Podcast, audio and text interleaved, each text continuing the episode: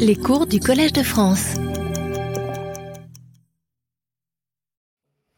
bonjour, euh, bonjour à tous. Donc nous allons poursuivre ce, cours euh, qui se propose de, revisiter avec euh, les données d'aujourd'hui les, les, bases moléculaires des traitements anticancéreux conventionnels.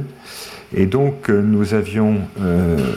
terminé le, cours précédent sur euh, des études comparatives de deux types d'inhibiteurs de, topoisomérase. donc, vous vous souvenez que les topoisomérases sont des, enzymes qui vont cliver, cliver l'ADN une fois ou deux fois, suivant qu'on a affaire à la topoisomérase 1 ou la topoisomérase 2, et que ceci va permettre de relâcher un certain nombre de contraintes topologiques, et en particulier des contraintes torsionnelles.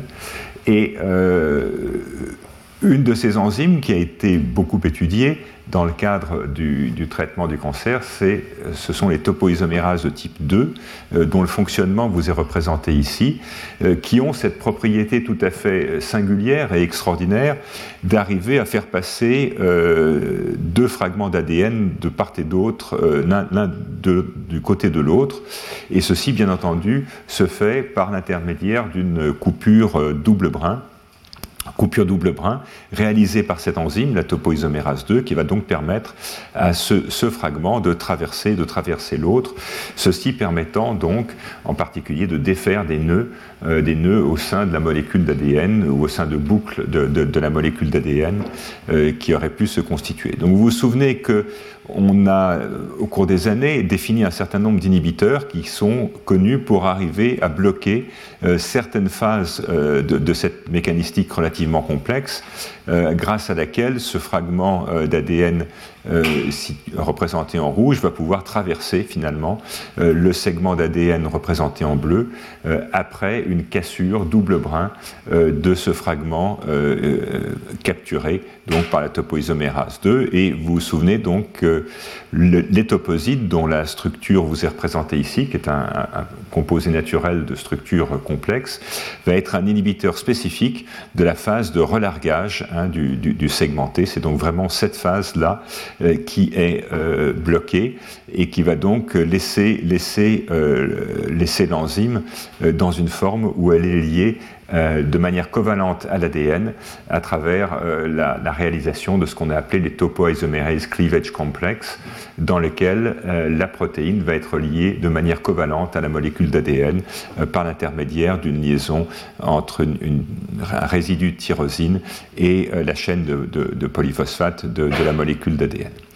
Donc, euh, vous vous souvenez du cours précédent, euh, on a examiné la, situation de ces inhibiteurs purs de, topoisomérase, comme, les toposides, mais qui a une deuxième molécule très utilisée en clinique, euh, qui est la doxorubicine, qui est le chef de file de la famille des anthracyclines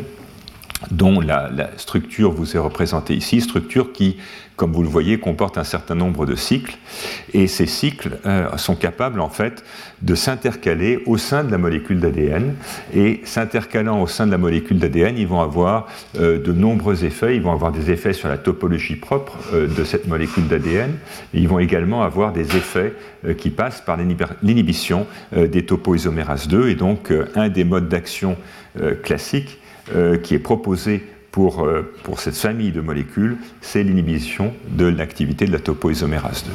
2. Et donc, et nous en étions restés là dans le cours précédent, dans des travaux tout à fait récents, euh, publiés dans l'EMBO Journal, les effets moléculaires comparatifs de ces deux types d'inhibiteurs de topoisomérase ont été comparés avec des résultats un petit peu surprenants.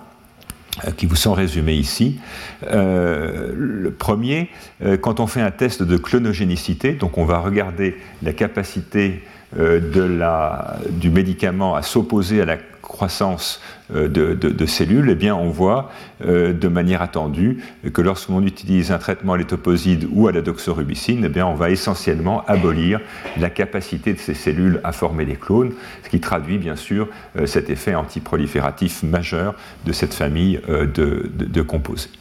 Et dans une image que je crois que je vous ai montrée dans le cours précédent, les auteurs avaient pu voir que euh, les toposides allaient conduire à la formation de ces fameux topoisomerase cleavage complex, dans lesquels la molécule d'ADN est liée de manière covalente à la protéine, alors que de manière assez surprenante, euh, la doxorubicine ne le faisait pas.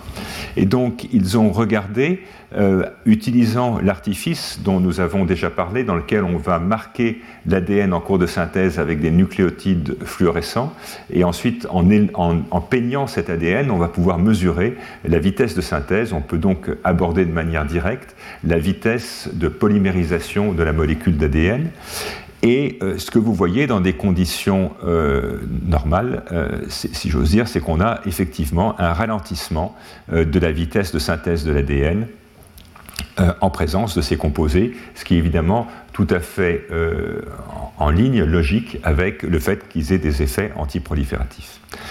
Alors, l'expérience va plus loin, puisque si maintenant par des techniques d'interférence ARN, on va éteindre de manière spécifique l'expression de cette topoisomérase de A, eh bien, vous voyez qu'on va restaurer euh, essentiellement toute l'activité clonogénique, traduisant donc le fait que ces médicaments agissent par l'intermédiaire de l'inhibition euh, de la fonction de cette topoisomérase. Donc ça, c'est des choses qui était encore relativement connu. Ce qui était tout à fait inconnu et inattendu, c'est ce que vous pouvez observer ici, euh, euh, expérience dans laquelle on a mesuré la, synthèse, la vitesse de la synthèse d'ADN après inactivation de la topoisomérase de A. Et ce que vous pouvez donc constater, c'est que en l'absence de topoisomérase 2A, eh bien, l'étoposide n'a plus d'effet sur le ralentissement de la croissance cellulaire, euh, pardon, plus d'effet sur le ralentissement de la, vitesse de synthèse de l'ADN, euh, ce qui bien sûr est logique avec le fait qu'on va, restaurer la, capacité clonogénique. Ce qui est tout à fait surprenant et inattendu, c'est qu'au fond, en réponse à la doxorubicine et en l'absence de topoisomérase 2A, eh bien, on n'a essentiellement pas de modification de la vitesse de synthèse de l'ADN, quand bien même on a restauré euh, la capacité clonogénique euh, de, euh, de, cette, de, de, cette, drogue en présence de l'inactivation de la topoisomérase. Et donc, ceci était tout à fait inattendu parce que ça traduit le fait que l'effet antiprolifératif de la doxorubicine nécessite la topoisomérase 2A, mais ne passe pas par la formation de dérivés covalents entre la topo 2 et l'ADN, c'est ce que nous avons vu dans le cours précédent, et que ceci euh, que le ralentissement de la vitesse de réplication euh, n'empêche pas euh, la clonogénicité, euh, traduisant donc le fait que c'est autre chose finalement euh, qui est responsable de, cet effet sur la, la, clonogénicité. Et on ne sait pas, à vrai dire, très clairement encore quelles sont les fonctions de la topoisomérase 2 euh, qui, euh, qui sont ciblés par cet anticancéreux. Et donc le modèle, le, modèle de travail que proposent ces auteurs, c'est qu'au fond, euh, l'effet antiprolifératif de l'étoposide passe par la formation de ces dérivés covalents entre la molécule d'ADN et la protéine, freinant ainsi la réplication de l'ADN du fait de, de, la torsion qui va se manifester au moment de la réplication, alors qu'en présence de doxorubicine, c'est plus probablement l'intercalation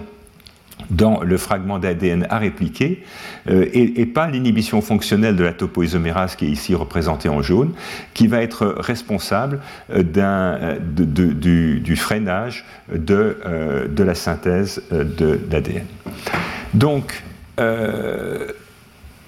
des conclusions de ce papier, c'est que la mort induite par la doxorubicine, dans ce cas-là, nécessite la topoisomérase 2, mais ne semble pas passer par l'inhibition de la réplication, au moins dans ce modèle cellulaire, euh, avec toujours les restrictions qu'on a hein, sur le, type de modèle euh, qui, est, utilisé. Et donc, la controverse assez ancienne sur le mode d'action des anthracyclines n'est pas complètement éteinte, ce qui renvoie euh, à la fois à la diversité des fonctions de la topoisomérase 2, dont on a parlé déjà, puisqu'il y a un effet également sur le contrôle de la transcription des ARN messagers. Et ceci peut traduire le fait que pour des agents naturels, puisqu'ici je vous rappelle qu'il s'agit d'un antibiotique, euh, les, agents, les, agents, naturels peuvent avoir des effets multiples et euh, la dose, le système cellulaire sont absolument essentiels. Et enfin, une remarque clinique qui éclaire au fond cette observation, c'est que cliniquement, anthracycline et étoposide sont souvent associés dans, des, cocktails de polychimiothérapie, euh, ce qui suggère qu'ils ont un effet synergique, et cet effet synergique serait au fond assez difficile à comprendre s'ils avaient exactement la même cible moléculaire.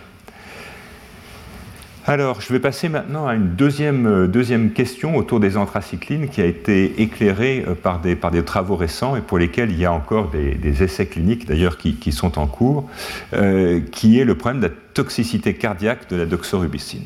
Donc la doxorubicine et les anthracyclines en général sont des molécules extrêmement utilisées dans le traitement des cancers, avec une limitation importante qui est leur toxicité pour la fonction cardiaque. Et euh, la doxorubicine donc a des effets nombreux, je vous l'ai dit, et entre autres des effets sur la mitochondrie, fonctionnement, effets sur le fonctionnement dans la mitochondrie, dont on a proposé déjà euh, dans les travaux anciens que euh, la formation d'espèces réactives de l'oxygène, les fameux ROS, soit à l'origine de cette toxicité cardiaque retardée. Je vous rappelle également qu'on a deux topoisomérases de type 2, hein, la topoisomérase 2A et la topoisomérase 2B, et qui sont extrêmement différentes dans leur patron d'expression.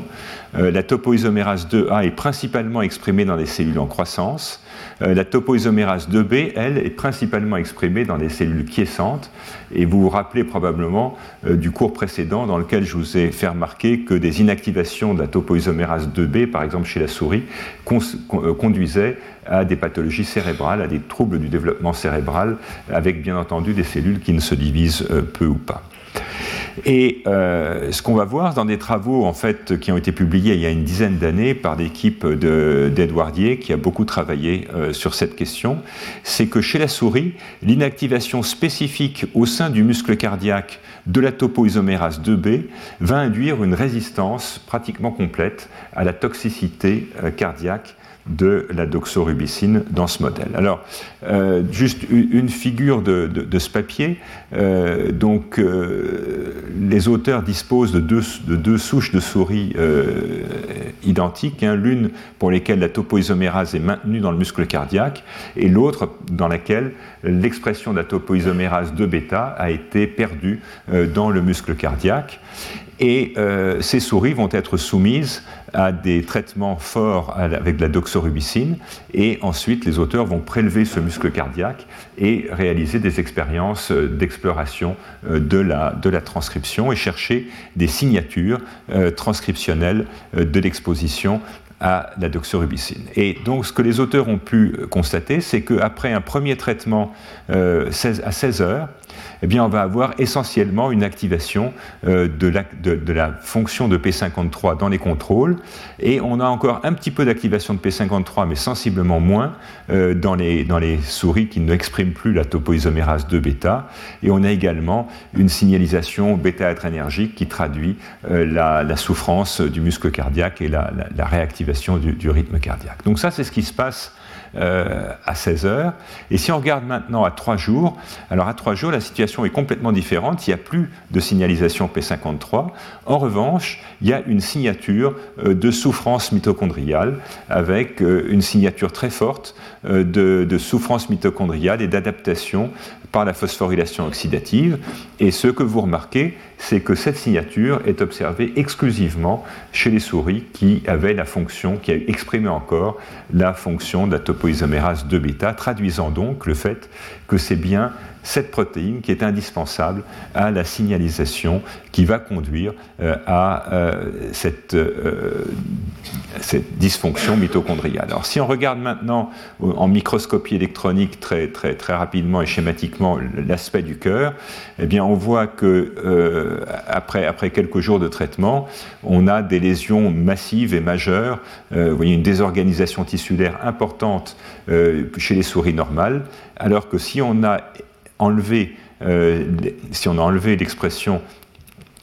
de la topoisomérase de bêta, eh bien, vous voyez que le, muscle cardiaque est complètement normal. Et effectivement, euh, les auteurs ont étudié la fonction cardiaque à distance, euh, plusieurs mois après cette forte dose de doxorubicine, et ils voient effectivement que la fonction cardiaque ici est complètement normale, alors qu'ici, elle est profondément altérée. Et donc les auteurs ont résumé au fond cette observation de la manière suivante en disant qu'on a donc cette enzyme, la topoisomérase, qui va casser de l'ADN. On, les expose à des anthracyclines euh, qui vont euh, bloquer, la fonction euh, de cette enzyme, conduire à des cassures double brin. Ces cassures double brin vont d'une part directement euh, activer la mort cellulaire, euh, aussi bien d'ailleurs la mort des cellules cancéreuses que la mort peut-être de certaines cellules cardiaques, et puis l'activation de P53 à travers le contrôle euh, de cette, ce coactivateur qui s'appelle PGC1 alpha ou bêta, qui, est une protéine extrêmement importante pour le contrôle de la signalisation transcriptionnelle qui va conditionner le trophisme de la mitochondrie. On va avoir des mitochondries défectueuses qui vont apparaître, et ces mitochondries défectueuses vont se traduire par une baisse de la concentration dans l'énergie cellulaire, l'ATP, et puis une augmentation du stress oxydant qui va donc euh, finalement, à la longue, euh, induire la mort euh, de, ces, cellules cardiaques. Ça pose un certain nombre de questions et ça ouvre un certain nombre de perspectives également. Euh, dans les questions qui sont posées, eh bien, quel est le rôle euh, des, topoisomérases dans des cellules quiescentes comme les cardiomyocytes qui ne se divisent pas? À l'évidence, euh, ce, rôle va être différent de, la, de, la, réplication de l'ADN. Et je vous rappelle que donc, dans des conditions basales, en absence de division, les topoisomérases sont aussi indispensables à la transcription. Euh, une des questions qu'on peut poser, c'est de savoir si cette toxicité passe par la formation euh, de, ces, de, ces, euh, de, ces, liaisons covalentes entre ADN et protéines, hein, les, cleavage, les fameux topoisomerase cleavage complex, ou est-ce que ça passe par une interférence avec la fonction? Et d'un point de vue pharmacologique, ça pose la question de savoir s'il faudrait chercher à développer des inhibiteurs spécifiques de la topoisomérase 2 alpha, ou alors euh, des, des, des, des, inhibiteurs ou des protecteurs de 2 bêta. Et donc, c'est là que la, pharmacologie euh, a réalisé, des prodiges avec euh, euh, des, médicaments comme la, dextrazoxane, dont on savait qu'elle interférait avec ce cycle des, des topoisomérases, et dont il a été montré, ici dans des cellules en culture, qu'elle n'a pas d'effet sur le niveau de topoisomérase 2 alpha, mais qu'elle a par contre des effets très profonds pour favoriser la dégradation euh, de la topoisomérase 2 bêta, euh, dégradation dont vous voyez euh, qu'elle est bloquée par des inhibiteurs de protéasome, donc qu'elle répond à un mécanisme assez, classique de dégradation protéolytique. Donc ça, c'est dans des lignées en culture. C'est beaucoup plus intéressant de regarder ce qui se passe dans le muscle cardiaque. Et effectivement, euh, il a été montré que dans le muscle cardiaque, on a une disparition très rapide à la suite d'une seule injection euh, de ce composé, une disparition rapide mais transitoire hein, de la topoisomérase de bêta, finalement mimant euh, l'inactivation génétique de cette protéine dans, les expériences de souris que je vous ai montrées. Donc, euh, un certain nombre de travaux ont été faits euh, sur le mode d'action euh, de, cette molécule. Il a d'abord été pensé euh, que euh, la, dextrazoxane empêchait la fixation des, anthracyclines. Et puis, plus récemment, en fait, il a été démontré que la fixation de ce composé sur, sur cette enzyme va induire sa dégradation protéolytique par le mécanisme faisant appel à une conjugaison première par sumo suivie d'une seconde conjugaison par l'ubiquitine, mécanisme dont nous avons parlé dans le cours précédent. Et ceci finalement, soulève un, parallélisme tout à fait frappant avec ce que l'on a déjà vu, par exemple, avec euh, l'azacitidine euh, et la, DNA méthyltransférase de type 1, dans lesquelles, laquelle, là aussi, le résultat de l'action du médicament, c'était la dégradation transitoire euh, de cette protéine. Et donc ceci soulève une piste qui serait d'imaginer de, de, protéger le cœur, au fond, avec ce composé, et ensuite euh, euh, d'administrer euh, des anthracyclines. Alors, c'est une idée ancienne, il y a eu des controverses cliniques, donc ce n'est pas une question qui est tranchée. il y a des essais cliniques qui ont dit oui, ça marche. Il y a d'autres essais cliniques qui ont dit non, ça ne marche pas. Et il y a des essais cliniques qui ont dit ça marche un peu, mais du coup, la doxorubicine marche moins bien. C'est-à-dire qu'on protège le cœur, certes, mais on est aussi moins dur avec la tumeur. Et donc, euh, ces essais maintenant euh, ont été, euh, repris, d'abord avec effectivement la démonstration chez la souris que cette stratégie de protection peut être fonctionnelle. Ce sont des, diapos que, m'a passé ce, collègue, Edouard Thier, qui, a conduit ces études, montrant donc que la fraction d'éjection, qui est un reflet finalement indirect de l'activité cardiaque diminue après doxorubicine. Mais si on fait au fond une, pré-imprégnation avec la dextrazoxane avant de donner la doxorubicine, vous voyez que dans ce modèle de souris, on est capable de protéger la fonction cardiaque, euh, suggérant donc que cette stratégie euh, est valable. Et actuellement, il y a euh, aux États-Unis un essai clinique qui se propose de tester ça directement chez des patients, chez des, femmes atteintes de, tumeurs du, sein RB2 négatif, donc pour lesquelles on a une première injection de, ce produit, avec l'idée qu'on va arriver à dégrader la topoisomérase de bêta dans le cœur, et, et qu'au fond, quand il y a presque plus d'extrazoxane, on va pouvoir faire l'injection de doxorubicine de manière à ce que celle-ci exerce son, son, effet anticancéreux euh, tout en euh, tout en n'attaquant pas le, muscle cardiaque, en imaginant bien entendu euh, que ce qui se passe chez les patients est la même chose que ce qui se passe chez la souris, ce qui n'a pas encore été démontré. Alors, euh, si, on résume au fond un petit peu euh, ce qu'on a vu depuis le début du cours, on a vu comment inhiber la synthèse de l'ADN avec la déplétion de nucléotides, on a vu comment intégrer des nucléotides anormaux euh, pour modifier l'ADN, ceci pouvant se manifester par des cassures ou par des changements de méthylation de cet ADN. On a vu comment induire des modifications chimiques des bases avec l'utilisation des alkylants ou du platine. On a vu comment cibler des enzymes de modification comme les topoisomérases euh, dont on vient de parler. On a vu enfin que les anthracyclines étaient capables d'avoir une action extrêmement large d'intercalation entre les bases qui va avoir des effets multiples euh, au niveau de la topologie, euh, de la transcription ou autre. Et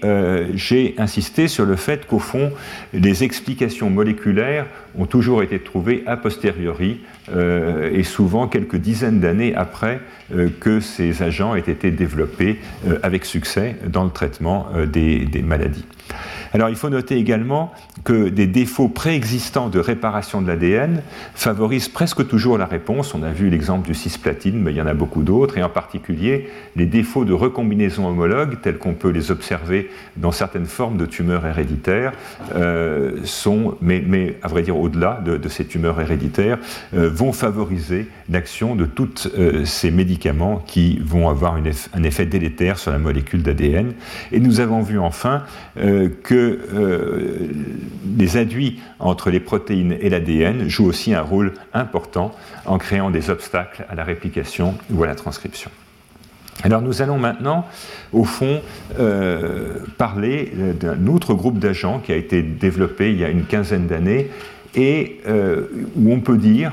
que le développement de ces agents répondait à une démarche prospective où on a recherché au fond euh, quelque chose euh, pour en faire une molécule après. Et donc la, la stratégie qui a été utilisée dans ce cas-là, euh, c'est la stratégie dite de, de létalité synthétique.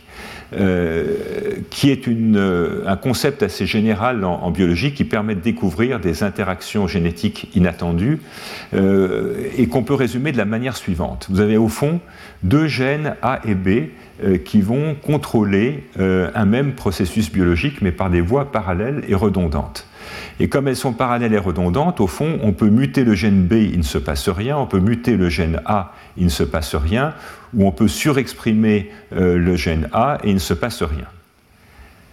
Néanmoins, la cellule est incapable de tolérer la perte de A et de B. Et donc, euh, c'est ça, que signifie euh, létalité synthétique. Vous voyez, euh,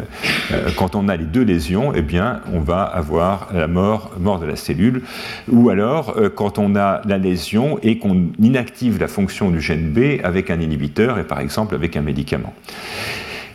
Ou alors on peut rendre intolérable la surexpression du gène A si on bloque la fonction du gène B avec un médicament. Et donc vous comprenez tout de suite que ce type de stratégie est particulièrement adapté euh, à, l'étude du cancer où évidemment les mutations de gènes maîtres euh, sont nombreuses. Et on peut réfléchir au fond à utiliser cette stratégie soit dans des conditions de base, euh, soit en réponse à des perturbations et en particulier à des traitements. Et donc, euh, dans l'exemple que nous allons voir aujourd'hui, mais il y en a d'autres qui ont été décrits depuis, on va s'intéresser à une modification qui s'appelle la poly-ADP ribosylation et un groupe de gènes qui s'appelle les poly-ADP ribosyl polymérases. On va voir dans un instant ce que c'est, mais euh, à ce stade, rappelez-vous donc euh, de ces schémas de réparation des cassures double brin dans l'ADN et vous rappelez qu'il y a deux grandes voies de, réparation. Une première voie euh, qui est la voie royale, si j'ose dire, qui est la voie de recombinaison homologue, dans laquelle on va par une stratégie biochimiquement assez compliquée, qui fait appel à des enzymes comme BRCA, à des protéines pardon, comme BRCA1 et BRCA2. On va utiliser l'allèle restant du gène pour avoir une réplication parfaite sans erreur, donc par ce processus de recombinaison homologue. Et puis il y a d'autres processus, euh, le, plus, le plus classique étant ce qu'on appelle le non-synonymous non, enjoining, euh, dans lesquels en fait on, répare à la va-vite et on cherche à recoller, à recoller aussi vite que possible les deux morceaux, sachant que recoller les deux morceaux, ça veut dire aussi euh, perdre l'information, puisqu'au niveau du point de cassure, on va, perdre, on va perdre des nucléotides, on va donc perdre l'information euh, génétique, où on va même dans certains cas euh, dupliquer, euh, en, quoi qu'il en, en, est, au niveau de la cassure, l'information génétique va être perdue. il se trouve que ces processus imparfaits de réparation nécessitent tous l'intervention première de cette enzyme, et donc ceci a conduit à l'idée qu'il pouvait y avoir au fond un phénomène de létalité synthétique entre la présence de la recombinaison homologue comme mode de réparation ou euh, l'activité de cette enzyme qui va donc être le prérequis à ces autres modes de réparation. Et comme vous l'imaginez facilement, si on n'est plus capable de réparer des cassures double brin, eh bien la cellule va mourir de manière euh, assez claire. Alors qu'est-ce que c'est que cette modification? Euh, Eh bien, c'est une modification qui est donc apportée par ces enzymes. Ces enzymes, la, la PARP polymérase va détecter des cassures simples ou double brin et en réponse à une cassure simple double brin, elle va euh, mettre ce, cette polyadépéribose, donc une molécule chimique dérivée de nucléotides assez grosse, qui va être branchée sur la chaîne latérale euh, d'un résidu d'acide glutamique, de manière à créer euh, cette, chaîne, cette chaîne de molécules sur cet acide glutamique grâce à l'action de, de, cette PARP. Alors quel va être l'intérêt? Eh bien l'intérêt, il est relativement simple, c'est finalement de décondenser la chromatine, puisque les histones vont être modifiés massivement, et ces histones qui vont être euh, poly-ADP ribosylés vont se relâcher. Ceci va conduire à une relaxation de la superstructure euh, de la chromatine. L'idée étant que cette relaxation de la superstructure de la chromatine va permettre l'accès simplement euh, aux enzymes de réparation qui ont besoin de rentrer dans ce milieu extrêmement dense euh, qu'est l'ADN avec de la chromatine. Et par ailleurs, euh, ces chaînes de polyadépéribose euh, vont euh, recruter directement par des interactions, par reconnaissance moléculaire, des enzymes de réparation, comme par exemple XRCC1, donc qui vont être attirés par ces modifications de manière à venir réparer au voisinage de la cassure. Donc si on se place dans la situation euh, d'une euh, déficience, par exemple en BRCA1, BRCA2, donc vous vous souvenez euh, que c'est la signature des formes héréditaires, enfin de certaines formes héréditaires de cancer du sein ou de cancer de l'ovaire, eh bien ça veut dire que la réparation de l'ADN, en particulier la réparation de cassures simple brin, va dépendre de, de l'activité de ces protéines PARP et que donc, après une cassure simple brin, on va pouvoir réparer et la cellule va survivre. Maintenant, plaçons-nous dans une situation où, grâce à l'imprégnation d'un médicament et d'un inhibiteur de cette polymérase, qu'on appelle un PARP inhibiteur, eh bien, que se passe-t-il Avec une,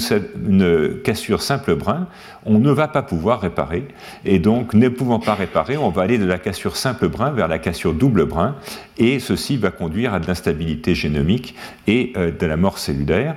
Donc ça, effectivement la voie, euh, c'est l'illustration de la voie euh, du rationnel que je vous ai exposé. Et puis on a découvert un peu plus tard qu'en fait il y avait un deuxième effet de ces inhibiteurs de PARP, c'est que au fond euh, la molécule de PARP en présence de son inhibiteur, elle va rester aussi très fortement associée à l'ADN et au fond elle va se comporter un petit peu comme un topoisomerase cleavage complexe. Et euh, cette molécule de PARP fixée sur l'ADN, elle va servir d'obstacle à la réplication de l'ADN et cet obstacle va lui-même induire des cassures, des cassures double brin. Donc vous voyez un double double effet, euh, l'effet d'empêcher au fond la réparation et l'effet secondairement même de provoquer, de provoquer des lésions, exactement euh, comme nous avons pu le voir pour les inhibiteurs de topoisomérase. Donc, euh, l'inhibition de l'activité des PARP va bloquer celle-ci au niveau des lésions préexistantes et pourrait provoquer d'autres lésions. Et s'il n'y a pas de réparation possible, par exemple lorsque la recombinaison homologue est inactivée, à la réplication ultérieure, on va avoir blocage au niveau des fourches de réplication, stress réplicatif et cassure double brin de l'ADN. Et en fait, pour l'instant, la situation clinique euh, la meilleure pour euh, l'utilisation de, ce genre d'approche a été des traitements d'entretien, au fond, euh, de tumeurs avec une inactivation euh, de BRCA1. on va voir un exemple dans, dans, une seconde, et on peut imaginer que cette, que cette application thérapeutique serait euh, utilisable dans d'autres types de situations. Actuellement, il y a énormément euh, d'essais de, cliniques et de, de réflexions pour essayer de comprendre comment utiliser cette molécule. Alors, de manière intéressante, l'idée première, c'était d'utiliser cette molécule en association avec la chimiothérapie, au fond, pour rendre la chimiothérapie encore plus efficace. Euh, il s'est très vite avéré que cette approche était en fait beaucoup trop dangereuse et que les tissus, les tissus normaux euh, supportaient extrêmement mal l'association entre l'inhibiteur de PARP et euh, la chimiothérapie. mais ce qui est tout à fait intéressant dans ce cas-là, c'est qu'on a une faible toxicité en, traitement d'entretien.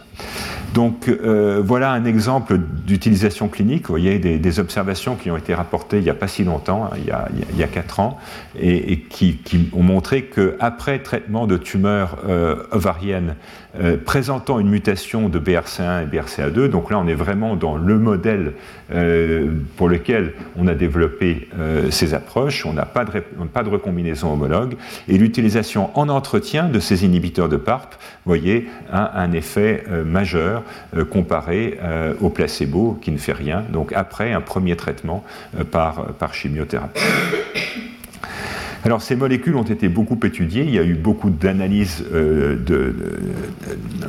translationnelles qui ont été faites, alors de manière tout à fait remarquable, de manière homologue, tout à fait homologue à ce que je vous ai dit pour le cisplatine, on a pu chez des patients qui étaient secondairement devenus résistants à ces inhibiteurs de PARP, observer des mutations de réversion, euh, donc dans lesquelles un gène, ici il s'agit de BRCA1, qui était donc initialement muté euh, dans la tumeur, en fait va remuter de manière à retrouver la fonction. Donc c'est une mutation restauration de fonction, et cette mutation restauration de fonction, observée en réponse au traitement, euh, va s'accompagner d'une inefficacité thérapeutique et donc d'une rechute. Alors là, cette expérience euh, qui a été publiée dans Cancer Discovery il y, a, quelques années a été faite en regardant dans le plasma, donc en prélevant du plasma, ce plasma va être riche en fait en ADN euh, relargué par la mort spontanée des tumeurs. Et donc, en séquençant cet ADN dans le plasma, on a pu montrer euh, l'existence de plusieurs clones, plusieurs clones donc associés à la résistance et qui chacun avait trouvé un moyen différent. Oui, c'est pas la même mutation euh, qui va qui va restaurer la phase de lecture et donc conduire finalement de manière un petit peu paradoxale à une à une récupération de la capacité de réparer l'ADN comme mécanisme de résistance euh, à ce type de médicaments. Donc vous voyez qu'au fond, euh, ces bases, alors il y a d'autres bases hein, de, moléculaires à la résistance par inhibiteur, mais ce qui est assez frappant, et la raison pour laquelle j'ai choisi de vous le présenter, c'est qu'en fait, euh, ces bases moléculaires de la résistance sont tout à fait similaires euh, à la résistance aux alkylants ou à la résistance aux, topoisomérases. Euh, et pour l'instant, ces médicaments sont souvent utilisés en seconde ligne après des alkylants ou des inhibiteurs de topoisomérases. Et donc, actuellement, en cours d'étude, il y a beaucoup de réflexions, d'essais cliniques pour essayer de définir les meilleures stratégies pour utiliser ce type de, de médicaments. Alors, euh, je vous ai parlé à plusieurs reprises du, stress, euh, du stress de réplication. Euh, ce stress de réplication, au fond, peut être induit par euh, l'action de médicaments anticancéreux, mais il, existe également de manière euh, spontanée. Et donc, cette, euh, cette image prise d'une revue qui, vient de sortir de, l'équipe de Harvard, qui, est tout à fait remarquable, et ceux d'entre vous qui s'intéressent au stress réplicatif pourront la lire avec bénéfice, a essayé de représenter dans des situations normales, au fond, en, dehors du traitement anticancéreux, quelles sont les origines du, stress de réplication? Le stress de réplication, au fond, traduit le fait que la polymérisation de l'ADN est retardée. Euh, la polymérisation de l'ADN, c'est une opération compliquée, c'est une opération potentiellement dangereuse parce qu'on ouvre la double hélice et on va, après ouverture, la resynthétiser, ce qui veut dire qu'on fait apparaître des molécules qui chimiquement sont un peu fragiles. Et euh, la réplication de l'ADN, pour prendre une image un petit peu triviale, c'est comme une fermeture à glissière, il ne faut surtout pas l'arrêter, euh, parce que quand elle s'arrête, elle risque de se coincer. Euh, la réplication de l'ADN, c'est un peu la même chose, et au fond, toutes ces, toutes ces situations qu'on va revoir ensemble sont susceptibles de conduire à un ralentissement, voire à un arrêt. La première situation, c'est bien sûr l'insuffisance euh, du, pool de nucléotides. C'est ce dont on a parlé dans le premier cours avec la, déplétion en thymidine et la, mort par carence en thymidine. S'il n'y a pas suffisamment de nucléotides, à, l'évidence, la réplication de l'ADN ne peut pas se passer de manière correcte et convenable. Deuxième, euh, situation euh, dont on n'a pas vraiment parlé, mais c'est l'augmentation du nombre d'origines de réplication. Et en particulier, quand des cellules sont confrontées à des fonctions euh, promitogéniques très fortes, des signaux de prolifération très forts, elles vont initier l'activation d'un certain nombre d'origines de réplication. Et si évidemment vous repliquez euh, en commençant par 10 origines alors que d'habitude vous commencez par une seule, euh, le risque de saturer la machinerie, le risque d'épuiser les nucléotides est beaucoup plus grand que s'il y a une seule origine à la fois. Et puis après, il y a des situations euh, comme euh, au fond celle qui va être mimée par le, cisplatine avec des, des, ou, les, UV dans ce cas-là avec des créations de ponts, de ponts divalents, covalents entre des bases, par exemple de, de, thymidine. Vous pouvez avoir des trous qui restent parce qu'il y a eu une cassure qui n'a pas été réparée. Vous pouvez avoir des séquences répétées sur lesquelles la polymérase risque de patiner. Et puis vous pouvez avoir ce qu'on appelle des air loops. Donc des air loops, ce sont en fait des régions dans lesquelles la double hélice d'ADN est séparée par un fragment d'ARN, l'ARN s'appariant avec l'ADN et empêchant la réassociation normale de la molécule d'ADN. Et donc ceci, évidemment, comme vous pouvez l'imaginer, va créer un obstacle majeur à la réplication. Et puis vous avez également l'incorporation de, euh, de, mauvais nucléotides ou de ribonucléotides, comme par exemple l'uridine dont on a parlé avec les carences antimidines. Vous avez les épingles à cheveux formées par l'ADN une variante de l'épingle à cheveux qui sont ce qu'on appelle les G quadruplex avec une topologie particulière de séquences très riches en GC. Et puis finalement, la dernière situation normale dont on a parlé, c'est la collision Hein, la collision entre la machinerie de réplication et la machinerie de transcription, euh, ce qui n'est pas exclu pour certains gènes qui sont euh, très très grands où la polymérase peut avoir à parcourir, où la RNA polymérase peut avoir à parcourir des distances vraiment importantes. Vous voyez, toutes ces situations normales, au fond, euh, vont conduire à ces situations de stress réplicatif avec un ralentissement, voire un blocage de, de la réplication. Alors, quelle va être la signalisation euh, Alors, cette signalisation est maintenant relativement bien connue. Au fond, c'est pratiquement la même quand on a du stress de réplication. Et vous voyez, si la réplication s'arrête, on va avoir de l'ADN simple brin libre, ce qui est quelque chose dont, la, cellule a horreur, ou quand on a des cassures double brin, la première chose, c'est qu'on va recruter euh, cette protéine euh, qui s'appelle RPA, qui va venir cacher, au fond, cacher et protéger la molécule d'ADN simple brin. Et puis cette protéine RPA va recruter une autre protéine qui est une kinase qui s'appelle ATR qui va venir se fixer sur euh, cet agrégat euh, de, protéines RPA fixé sur, ce, euh, sur cet ADN simple brun et va activer ensuite toute une cascade de kinases, dont, dont, CH, CHK1, qui vont à la fin converger sur des kinases qui qui euh, contrôle le cycle cellulaire, donc de manière assez compréhensible et, logique. Euh, si on a des défauts dans la réplication de l'ADN, la première chose, c'est d'arrêter, c'est d'arrêter le cycle cellulaire de manière à se donner le temps de, pouvoir réparer. Donc ça, c'est la première chose. On arrête le cycle cellulaire pour réparer, et puis euh, cette kinase va ensuite activer toute une série de machineries euh, dont le but va être d'essayer de réparer, de réparer euh, ces, lésions. La première chose, à travers l'activation de la ribonucléotide, euh, de, la ribonucléotide réductase, c'est d'augmenter c'est d'augmenter la quantité de nucléotides libres de manière à, ce que les nucléotides ne soient plus limitants dans cette synthèse. Un deuxième effet va passer par l'extinction des origines de réplication pour arrêter là aussi euh, la, réplication euh, trop multifocale. Et puis euh, l'induction de protéines qui vont stabiliser la fourche pour éviter qu'elle se casse le temps qu'elle soit réparée. Et enfin, l'induction de systèmes de réparation qui appartiennent d'ailleurs au groupe du Nucleotide Excision Repair ou qu'ils soient rattachés à la recombinaison euh, homologue. Donc tout ceci va faire qu'on a à la fois des signaux euh, de stress qui arrêtent tout, et puis on essaye euh, de réparer de réparer cette origine défectueuse. Tout ceci initié donc par la signalisation de cette kinase ATR. Donc, vous voyez qu'on a un mécanisme de protection et euh, vous pouvez imaginer assez facilement euh, que l'inhibition euh, de l'activité de cette kinase va avoir des effets anticancéreux, qu'elle soit d'ailleurs que l'inhibition soit réalisée de manière isolée ou en combinaison en particulier avec d'autres molécules de, chimiothérapie. Et ces molécules qui ont été obtenues de manière assez récente sont actuellement en, exploration préclinique et clinique. Donc, vous l'avez compris, beaucoup de chimiothérapies vont induire du, stress réplicatif, ne serait-ce qu'à travers le, blocage de la synthèse de, l'ADN ou des cassures induites par l'ADN. Et donc, on va avoir finalement un espèce de dialogue entre l'action de ces chimiothérapies et cette signalisation euh, par, euh, par la voie ATR. Et donc, si on prend déjà euh, la création l'augmentation euh, du, euh, du pool de, nucléotides, euh, eh bien, elle va être facilitée euh, par, la signalisation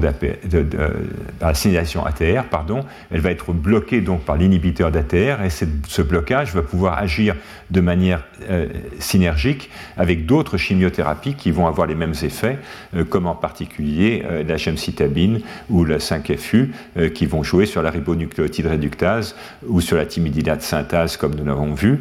Et puis, si on, regarde maintenant un certain nombre de chimiothérapies dont nous avons parlé, celles qui l'incorporation de mauvais nucléotides, celles qui vont faire des, des, liaisons intra- ou interchaînes comme les dérivés du platine, les dérivés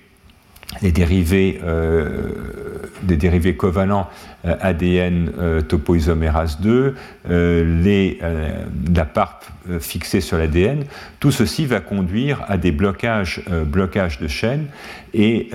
puisque l'action première d'ATR, c'est de s'opposer d'essayer de réparer ce blocage de chaîne, eh bien, on va avoir, euh, on peut imaginer l'existence d'effets synergiques, encore une fois, entre ces inhibiteurs de cette signalisation et les chimiothérapies classiques. Et euh, on va avoir euh, la même chose avec également d'autres agents comme les taxols dont on, parlera peu.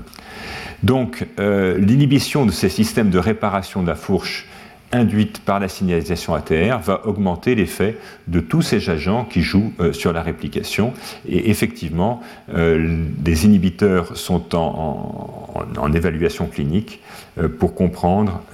comment est-ce qu'on peut les utiliser de manière rationnelle et, le, plus, efficace possible.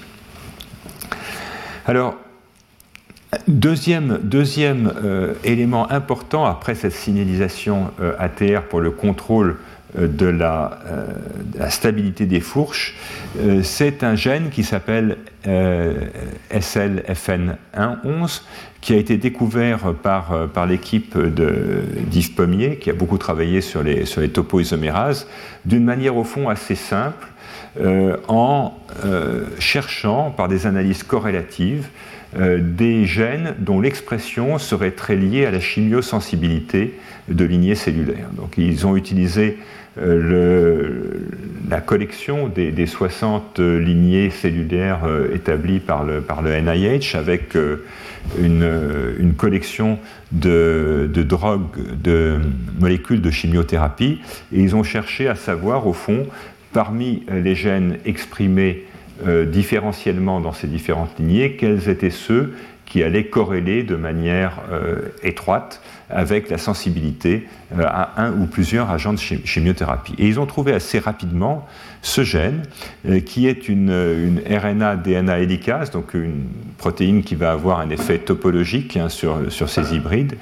euh, ADN-ARN, et qui corrèle très étroitement avec la chimiosensibilité sur ces, lignées cellulaires. Vous pouvez le voir ici. Hein, quand on inactive par siRNA euh, l'expression de cette protéine, vous voyez que les courbes réponse-dose euh, avec les toposides de cisplatine ou la camptotécine euh, sont, décalées de pratiquement 2 log, hein, donc un effet absolument majeur sur la chimiosensibilité ex vivo hein, de, ces, de, ces, agents. Alors, ça joue sur la, mort à court terme, ça joue aussi sur la clonogénicité.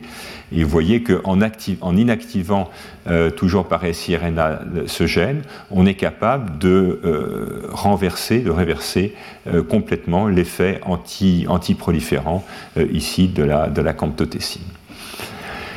Donc ça, c'était tout à fait intéressant, euh, mais ça reste des observations de, de. Euh, est-ce que c'est vrai euh, dans la vraie vie? Est-ce que ça rentre dans une stratégie plus générale de, contrôle de, de, la vitesse, de, contrôle pardon, de, la synthèse d'ADN De manière tout à fait remarquable, c'est que a été l'observation qu'au fond, ce gène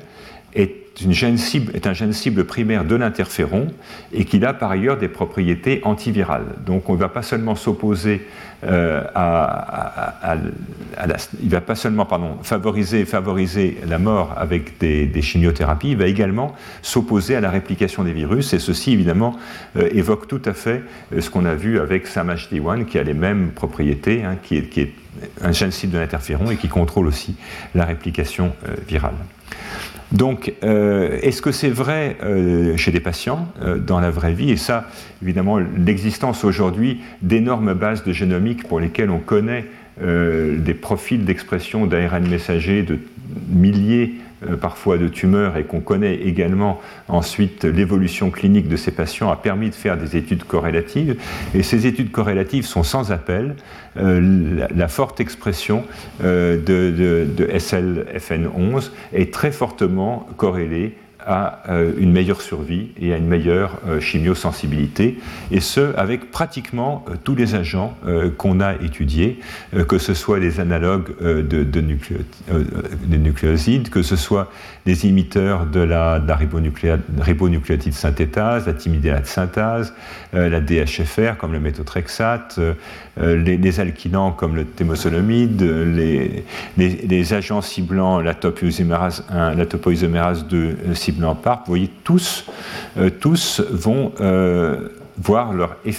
efficacité euh, fortement augmenter si cette protéine est fortement exprimée.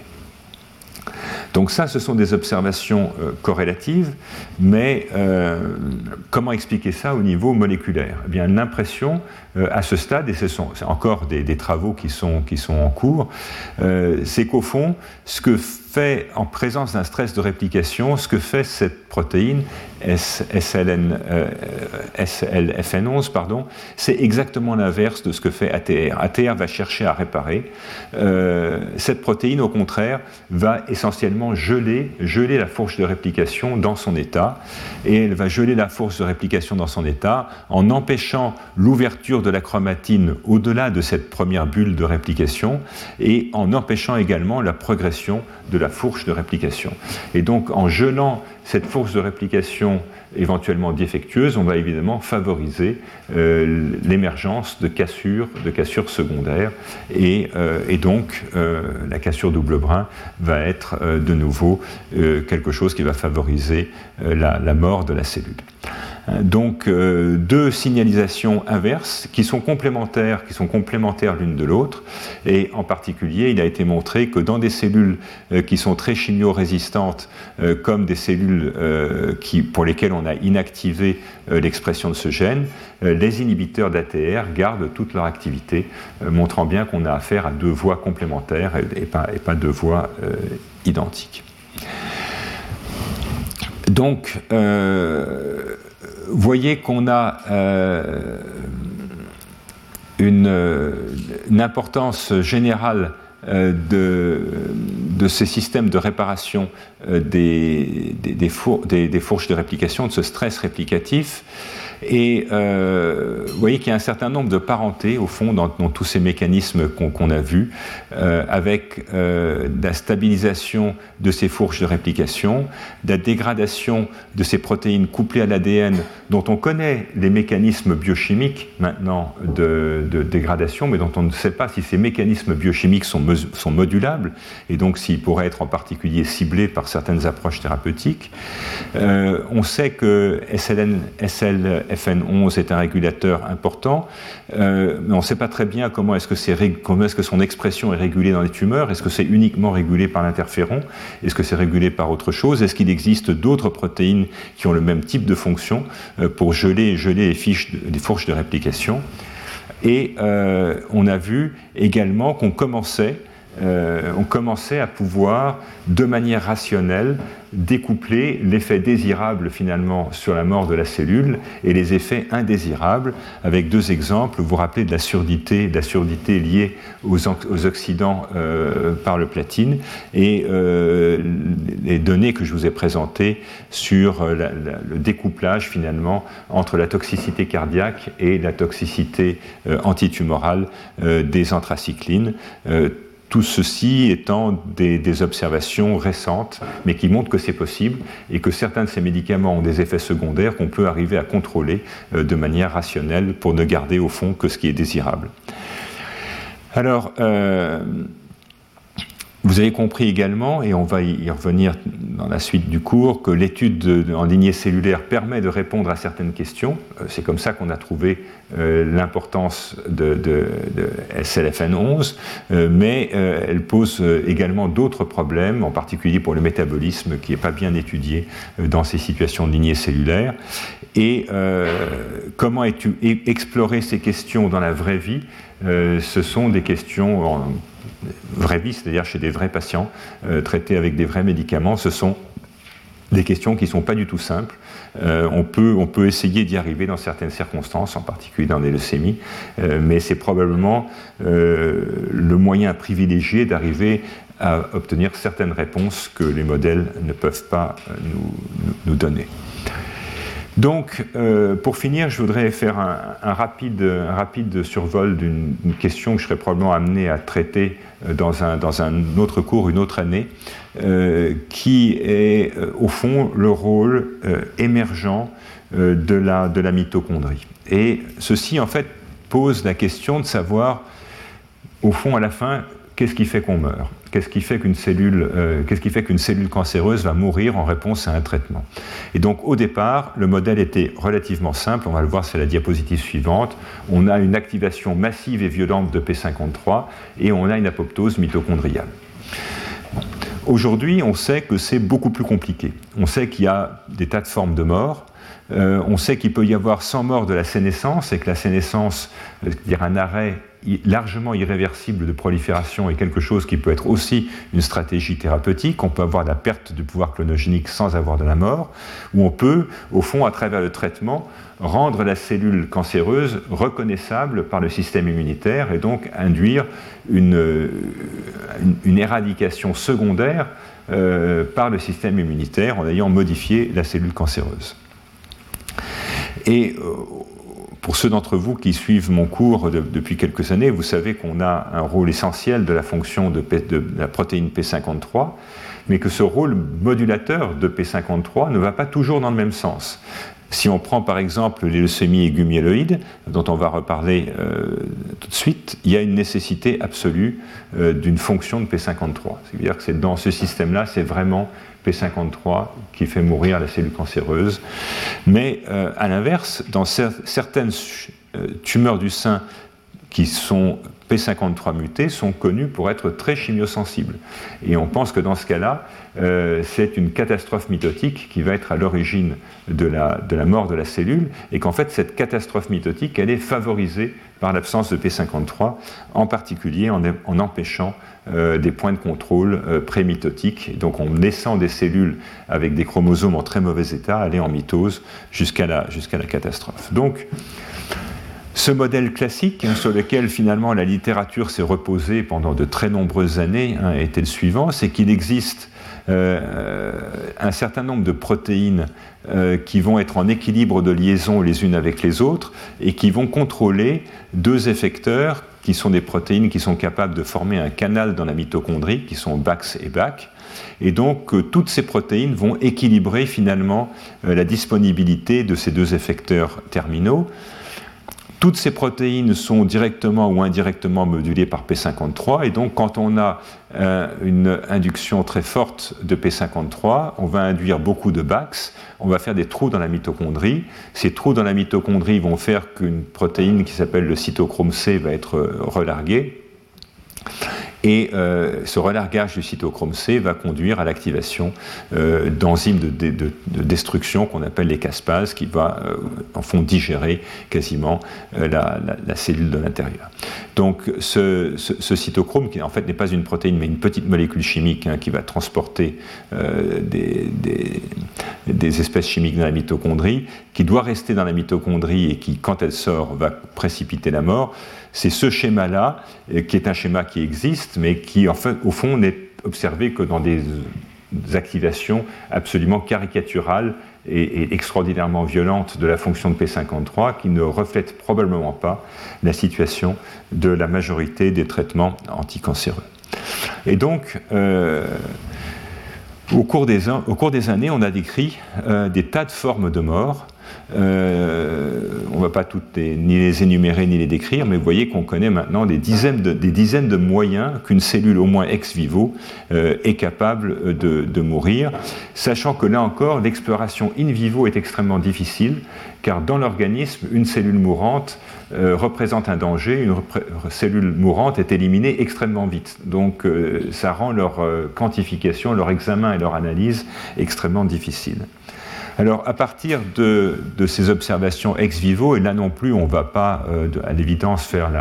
la, description euh, de tous ces types de morts, mais on a pu euh, à la fois définir des, stimuli, définir des cascades et définir un type de mort. Donc, vous voyez, dans ce cas-là, c'est la rupture de la membrane plasmique qui va être à l'origine de la nécroptose. dans la ferroptose, par exemple, c'est des troubles, des troubles de, production de Ross de l'espèce réactive de l'oxygène à la suite de dérégulation du métabolisme du fer qui vont induire une peroxydation des lipides et faire des trous dans les membranes. Bon, donc toutes ces situations-là ont été bien décrites euh, ex vivo. On connaît euh, en partie au moins les mécanismes qui vont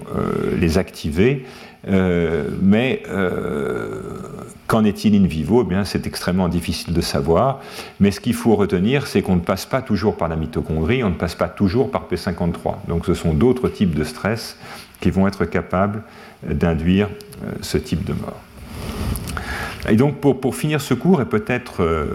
ouvrir, ouvrir sur le prochain, dans les années récentes, on a eu finalement un changement un peu de, paradigme sur, sur ces, ces mitochondries dont euh, il y a 20 ans on pensait que c'était effectivement la grenade prête à être dégoupillée euh, qui allait être à l'origine de la mort. Et des travaux euh, plus récents, au fond, ont mis en évidence des rôles essentiels de la mitochondrie, mais exactement pour l'inverse, c'est-à-dire pour permettre de résister au traitement et de survivre en, réponse au traitement. Et de manière inattendue, au fond, euh, plus que le rôle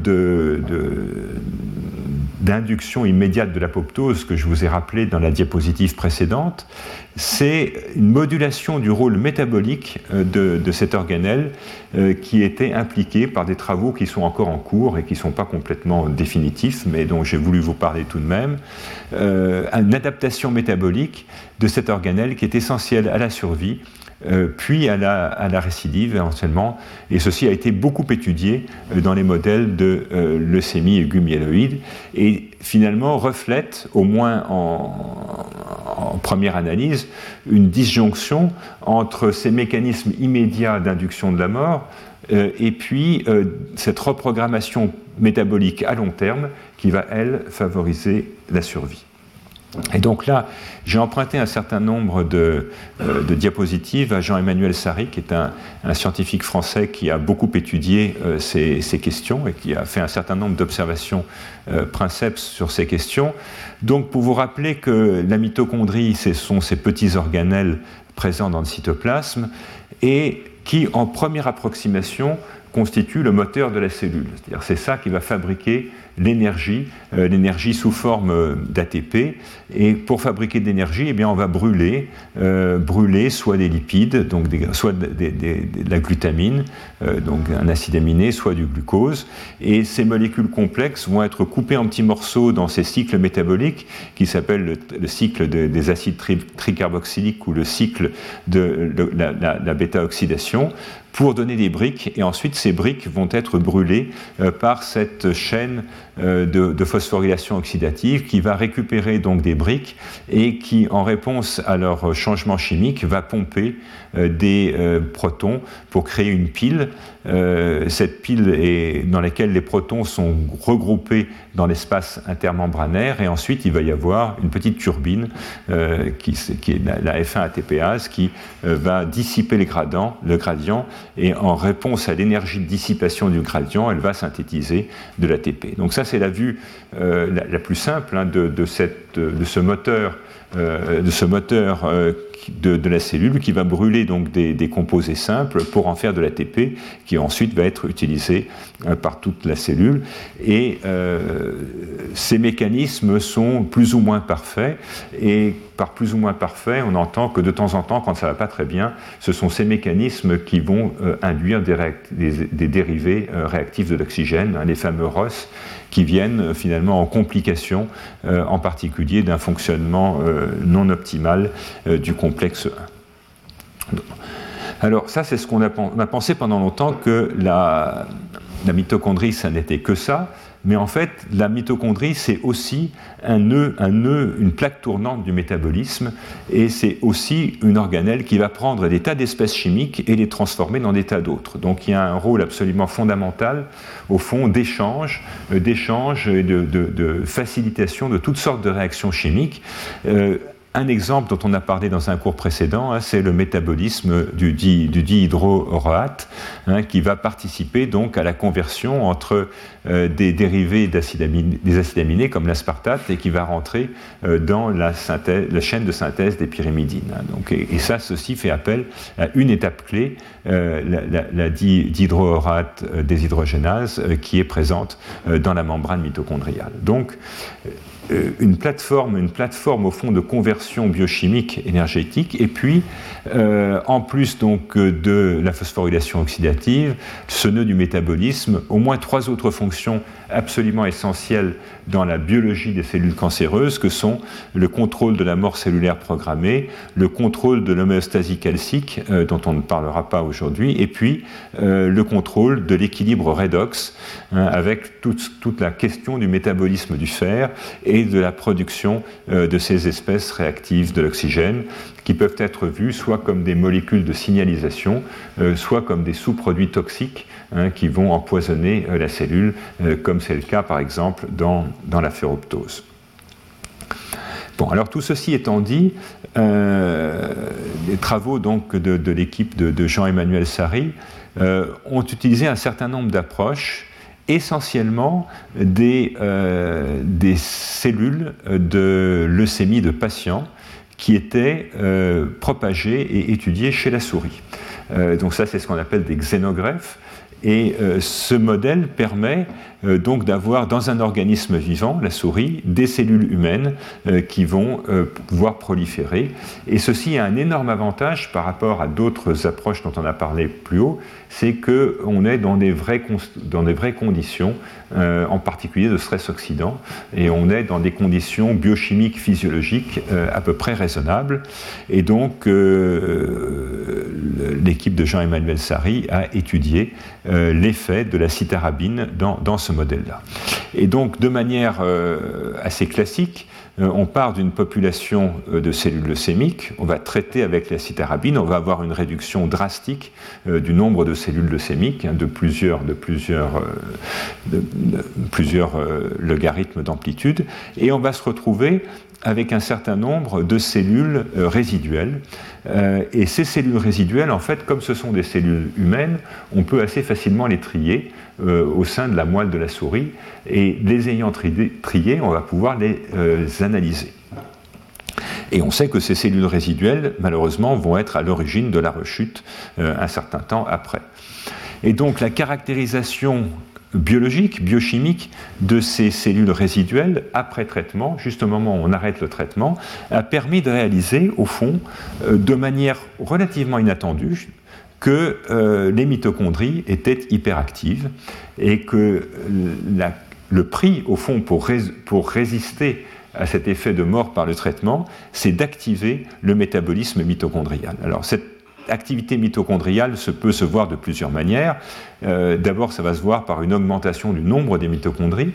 Euh, ça va se manifester également par une augmentation euh, de la respiration, donc de la consommation d'oxygène, de la production d'ATP, une augmentation des, intermédiaires du, cycle des, acides tricarboxyliques, une augmentation aussi de l'oxydation des, acides gras qui augmente de manière extrêmement forte dans, dans ces circonstances, et puis également une signature euh, une signature d'exposition aux espèces réactives dérivées de l'oxygène. Donc, en termes, en jargon technique, on appelle ça des oxphos élevés. Ça veut dire qu'on a reprogrammé au fond la mitochondrie. Cette exposition à la chimiothérapie euh, a reprogrammé la mitochondrie pour la rendre hyperactive. L'idée étant évidemment que c'est cette hyperactivité mitochondriale qui a participé à la résistance euh, de ces cellules au traitement.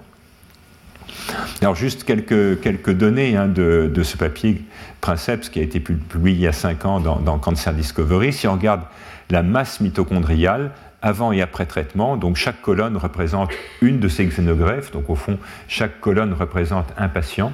Et euh,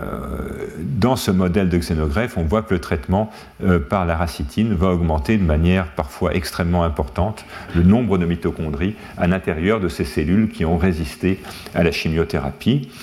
Et euh, ce que ces travaux ont également montré, c'est que la variation, la variation euh, de production des espèces réactives de l'oxygène était un excellent reflet de la réponse thérapeutique. Quand il n'y a pas de changement euh, des ROS, euh, les cellules sont essentiellement chimiorésistantes. Ici, il s'agit de lignées. Mais quand il y a un fort changement des ROS, il va y avoir un effet thérapeutique. Et ceci a conduit à proposer ce premier modèle dans lequel l'activité OXPHOS au départ va prédire la, réponse ultérieure. Alors, comment est-ce qu'on peut explorer ça là, pour l'instant, c'est de la phénoménologie. donc, il faut essayer de voir s'il y a une relation fonctionnelle, finalement, entre cette hyperfonction mitochondriale et cette augmentation de quantité des mitochondries et la, résistance à la thérapeutique. Et donc, dans, cette étude,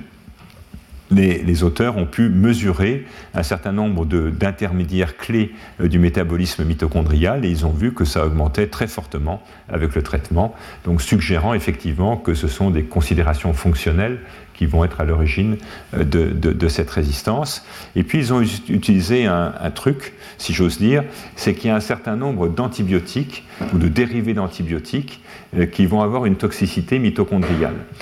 Et je vous rappelle que la mitochondrie, effectivement, euh, c'est un, reste, euh, un reste évolutif finalement d'une bactérie euh, symbiotique. Et donc il y a un certain nombre de caractéristiques qui rapprochent les mitochondries des bactéries. Et la conséquence de ces rapprochements moléculaires, c'est qu'un certain nombre d'antibiotiques vont avoir des effets très profonds sur la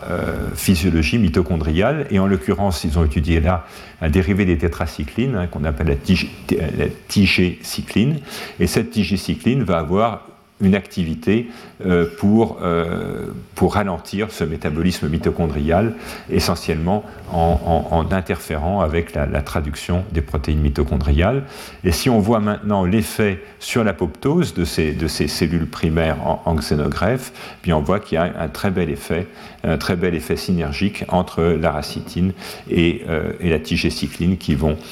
interférer avec le métabolisme mitochondrial.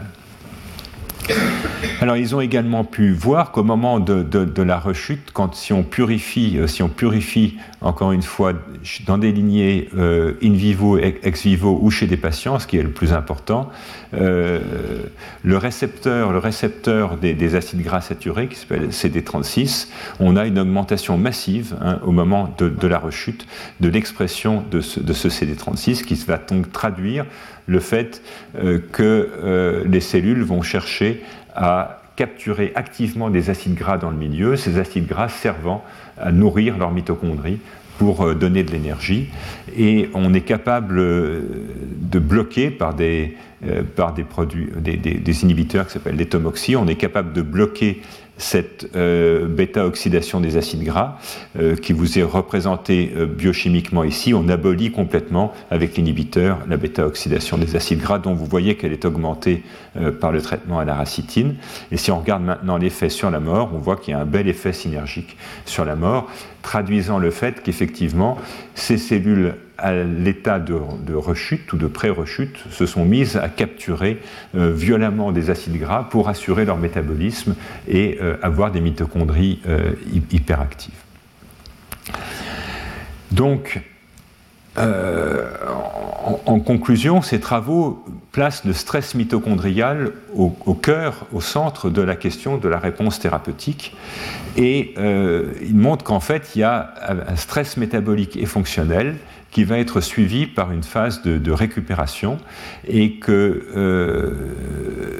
ces études finalement ont donné des résultats aussi clairs parce qu'elles ont été faites in vivo dans des conditions euh, de stress oxydant euh, qui étaient, qui étaient raisonnables. Et, et l'ensemble de ce processus d'adaptation va se terminer avec l'oxydation des acides gras comme facteur de survie. Ce qui est tout à fait intéressant et dont on parlera peut-être euh, dans, un cours suivant, c'est que cette mise en route de l'oxydation euh, des acides gras pour la survie est également quelque chose qui a été récemment impliqué dans la formation des métastases, et en particulier pour qu'une cellule métastatique, au moment où elle passe dans le sang, puisse survivre, elle fait appel à cette, euh, à cette bêta-oxydation des acides gras. Donc, comment est-ce qu'au fond, euh, au moment de la sélection de ces cellules euh, résistantes euh, au, traitement, comment est-ce qu'on va augmenter l'activité mitochondriale? Eh bien, aujourd'hui, on pense que ceci est assuré d'une part par une augmentation par la cellule de la biogénèse mitochondriale, et on va voir à la suite de, de l'activation de quel type de facteur de transcription, mais que également au niveau de la moelle osseuse, vous savez que beaucoup de cellules leucémiques vont être prises en charge par une niche, donc il va y avoir des cellules finalement nourricières euh, qui vont être accolés à ces cellules leucémiques. Et on sait donc qu'au moment du stress thérapeutique, il va y avoir des transferts depuis les cellules stromales, donc ces cellules nourricières, qui vont donner leur mitochondrie au fond à la cellule leucémique pour que la cellule leucémique puisse, puisse survivre. Et cette, euh, ce, qui, vous est, et ce dialogue au fond entre la, cellule nourricière, la cellule stromale et la cellule leucémique ne se limite pas finalement à des dons de, mitochondrie, ça s'accompagne également à des dons de métabolites. Et donc on a pu montrer qu'il existe euh, des dialogues, euh, des dialogues chimiques dans lesquels la, la, cellule leucémique qui n'a pas nécessairement toutes les enzymes et toutes les fonctions pour faire toutes les espèces chimiques dont elle a besoin, va aller les capturer euh, dans la cellule avoisinante. Et c'est en particulier le cas pour l'aspartate qui va servir à la synthèse des nucléotides, qui va être assez largement pompé euh, dans la cellule normale non leucémique avoisinante, euh, ainsi que d'autres, euh, donc euh, l'aspartate, la glutamine vont servir à la synthèse des pyrimidines, comme on l'a vu, mais il y a également la capture, la capture des lipides à travers le récepteur CD36 pour nourrir la bêta-oxydation, également la capture de la cystéine qui va permettre la synthèse d'antioxydants importants comme le glutathion. Et donc vous voyez qu'en plus de cette dépendance mitochondriale, on va avoir une dépendance biochimique où la cellule stressée par le traitement va se mettre à acquérir euh, toutes, sortes de, euh, toutes sortes de molécules dont elle a besoin au fond pour survivre. Et donc ceci a donné, et c'est très bien décrit dans une, revue récente de, Jean-Christophe euh, de, Jean-Claude Marine, au fond des, différentes phases euh, adaptative, métabolique euh, à la résistance au traitement. Donc on part encore une fois de la leucémie euh, avant traitement. On a cette fenêtre thérapeutique qui va détruire la plupart des cellules leucémiques, qui va sélectionner un petit nombre de, cellules qui vont survivre. Et ces cellules, au moment de leur survie, vont être sujettes à une pression métabolique extrêmement importante. Et dans un premier temps, elles vont nécessiter des apports en glutamine ou en aspartate. Euh, qui peuvent venir soit du milieu, encore une fois, soit des cellules stromales avoisinantes. Et puis dans le cours de cette adaptation métabolique, et finalement accompagnant le phénomène de résistance, on va avoir là euh, l'acquisition euh, de, de, voies métaboliques comme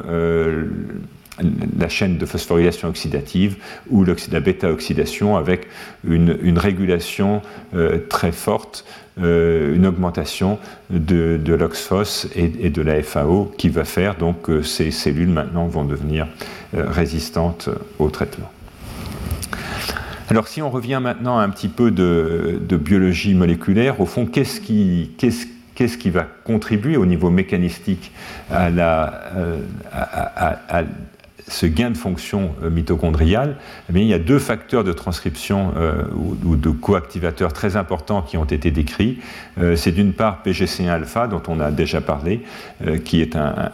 coactivateur, entre autres, de la, voie PPAR qui va contribuer à, la biogénèse mitochondriale, et puis le facteur de transcription ATF4. Et ceci peut être, en fonction du type de traitement, activé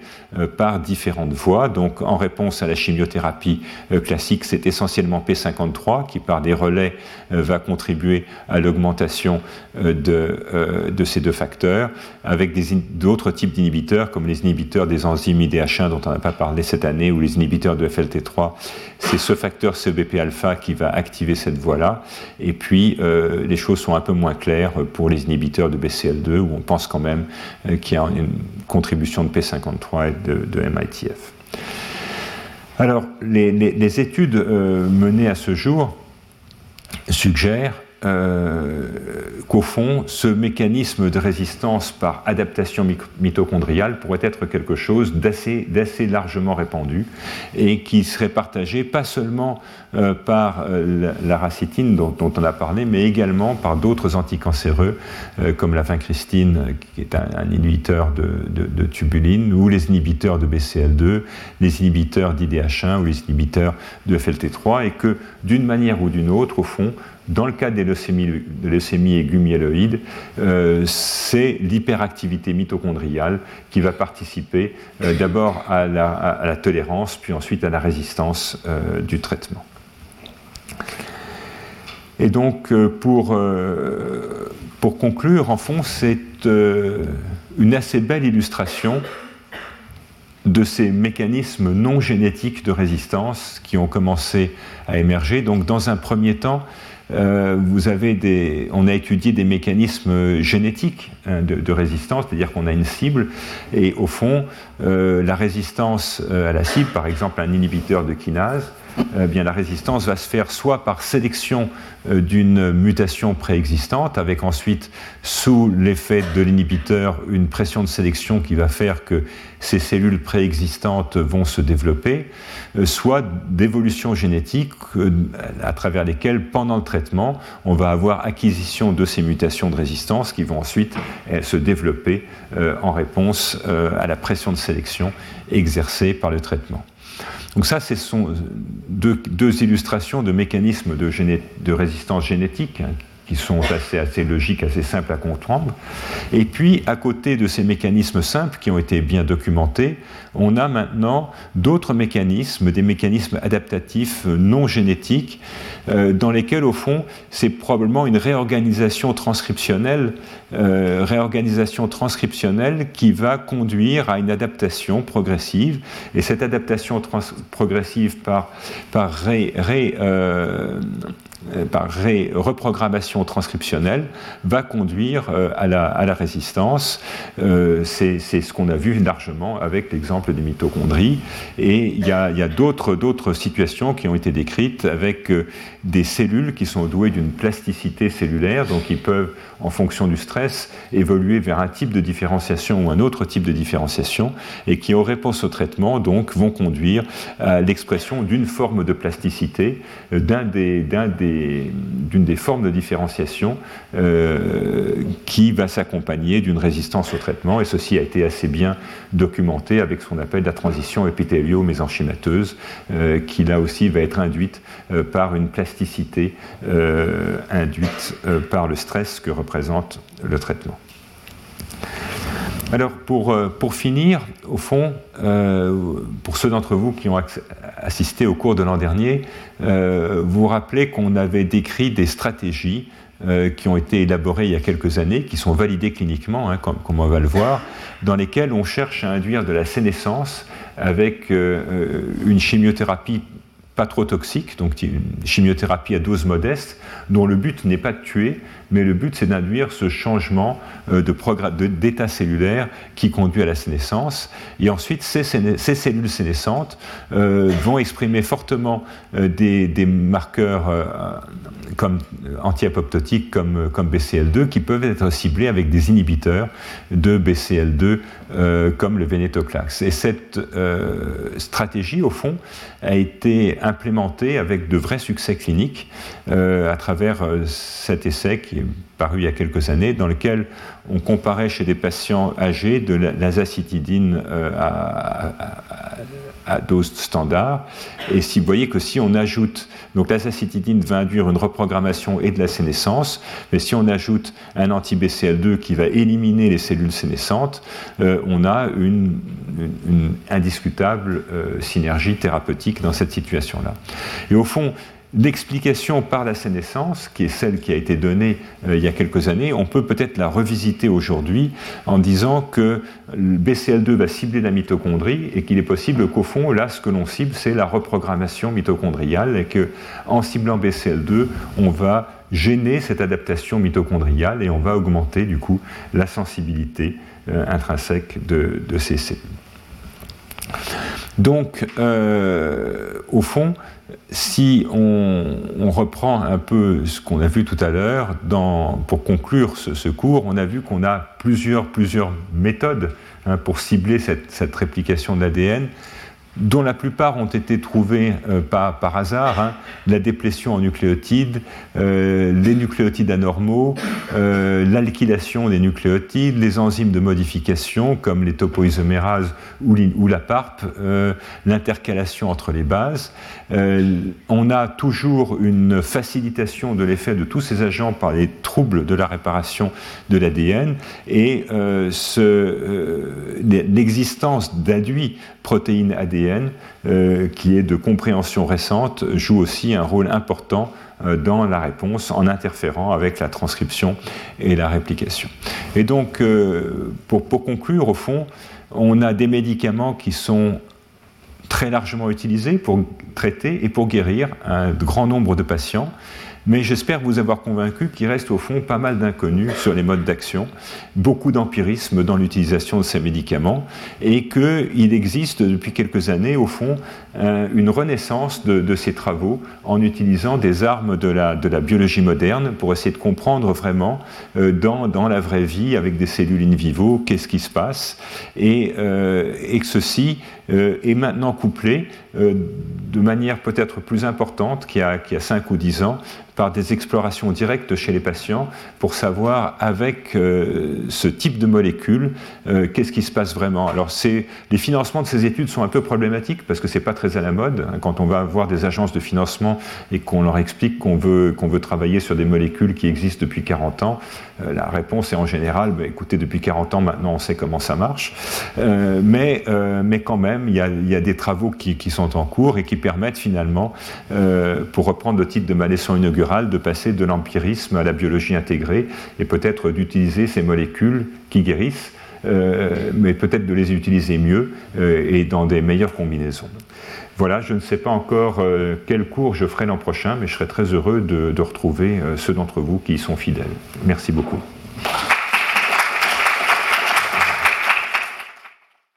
Retrouvez tous les contenus du Collège de France sur www.colège-2-france.fr.